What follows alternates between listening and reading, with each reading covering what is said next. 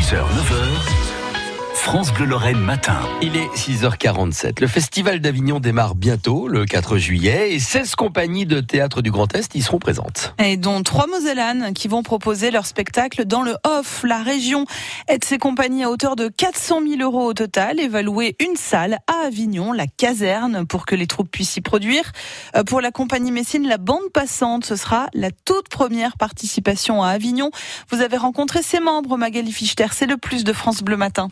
C'est une drôle de pièce que Bande Passante va présenter à Avignon. Ça s'appelle Vite Papier, un spectacle documentaire construit entièrement autour d'un album photo chiné dans une brocante à Bruxelles.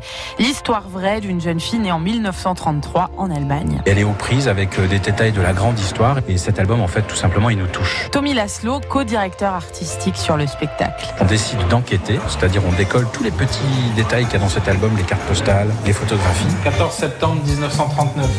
14 septembre 1939, l'Allemagne est en guerre depuis à ce moment-là 14 jours. On y trouve des adresses, des noms, des endroits et on part euh, avec une caméra sur les routes d'Europe à la recherche de tous ces détails qu'on trouve dans l'album photo. Le spectacle a déjà été joué une centaine de fois, mais Avignon, c'est très particulier et presque essentiel dans la vie d'une troupe. Claire Giraud est la directrice de production. C'est évidemment une énorme visibilité parce qu'évidemment, c'est l'occasion de faire venir des programmateurs euh, de la France entière, mais aussi euh, potentiellement du monde entier. Ça permet vraiment de toucher aussi des réseaux auxquels on n'a pas encore accès. Ou même si c'est pas des, le spectacle qui sera programmé, ça permet aussi de rencontrer les gens pour la suite. Enfin, c'est vraiment une énorme carte à jouer en termes de visibilité et de contact. À l'approche du festival, la troupe se prépare comme pour un marathon. Il faut s'adapter déjà techniquement pour monter et démonter la scène beaucoup plus vite que d'habitude.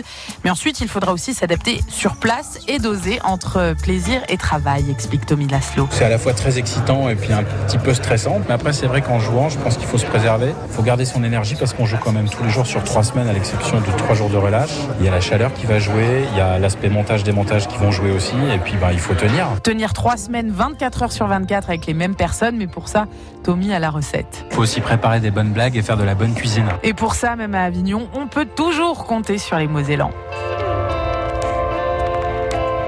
Le plus signé ce matin, Magali Fichter.